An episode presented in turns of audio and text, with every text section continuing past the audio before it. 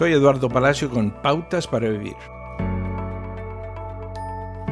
Una cosa es decir que somos espirituales, lo que significa que estamos preocupados por nuestros espíritus o almas. Otra cosa es ser discípulo de Jesucristo. El objetivo de un seguidor de Jesús es conectar lo que creemos con la forma en que realmente vivimos. Gran parte de los escritos del apóstol Pablo en la Biblia tratan de animar a los seguidores de Jesús a vivir alineados con el Evangelio. También luchamos por equilibrar las influencias que permitimos en nuestras vidas. Pablo a menudo les eh, recordaba a las iglesias primitivas que actuaran de manera diferente en algunos aspectos que aquellos a su alrededor que no seguían a Jesús.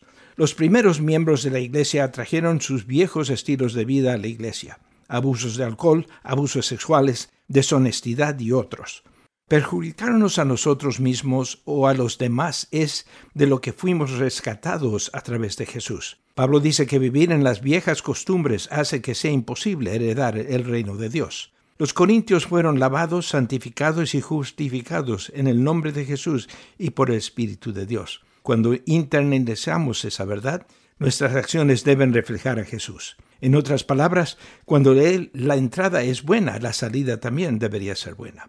¿Qué le escribiría Pablo a usted o a su iglesia? ¿Está reflejando el comportamiento dañino de aquellos que no entienden el reino de Dios? ¿O está viviendo en la realidad de haber sido rescatado por Dios? Acaba de escuchar a Eduardo Palacio con Pautas para Vivir, un ministerio de Guidelines International. Permita que esta estación de radio sepa cómo el programa le ha ayudado. Acompáñenos en la próxima emisión de Pautas para Vivir.